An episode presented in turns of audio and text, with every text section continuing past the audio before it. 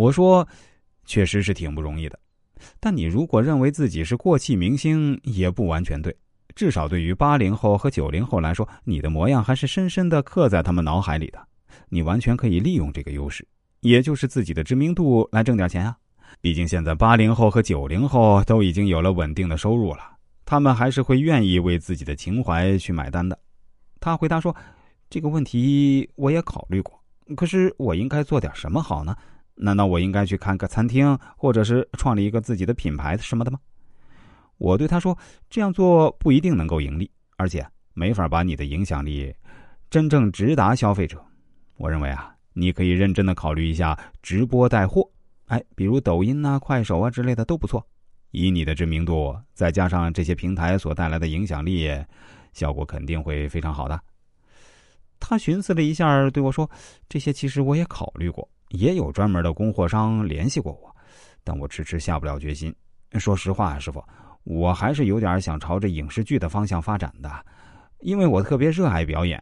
如果真的沦落到去直播带货的地步，那基本上就宣布我这辈子告别荧幕了，因为这样的感觉给人会很 low。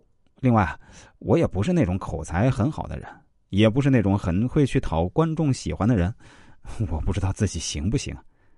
我非常肯定的对他说：“绝对没问题，你应该大胆去尝试。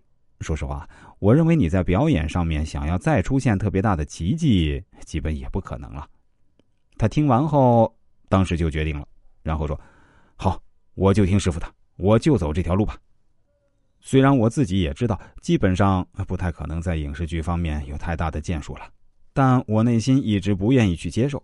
现在我也明白了。小时候的意外走红，可能那就是一场意外。他果然是说干就干，我就经常在小视频上刷到他做直播的动态，而且也确实做的还不错。我发现他也不是特别嘴笨呢，讲起产品来也是一套一套的，谈吐啊还挺幽默。后来他联还联系过我一次，说自己这些天来做直播，确实带来很多的人气，也带来了可观的收入，但前两天却因为推荐一个三无产品意外翻车了。现在不管是媒体还是网友，都抓住这个不肯放过我，不知道这条路是否还走得下去。我对他说：“直播出现翻车事件，其实也是在所难免啊，任何网红都有可能遇到。但你一定要诚恳认错，该赔偿的就按规定赔偿，这样才能挽救这场公关危机。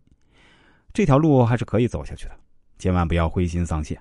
大丈夫能屈能伸，认个错道个歉，有什么好为难的？”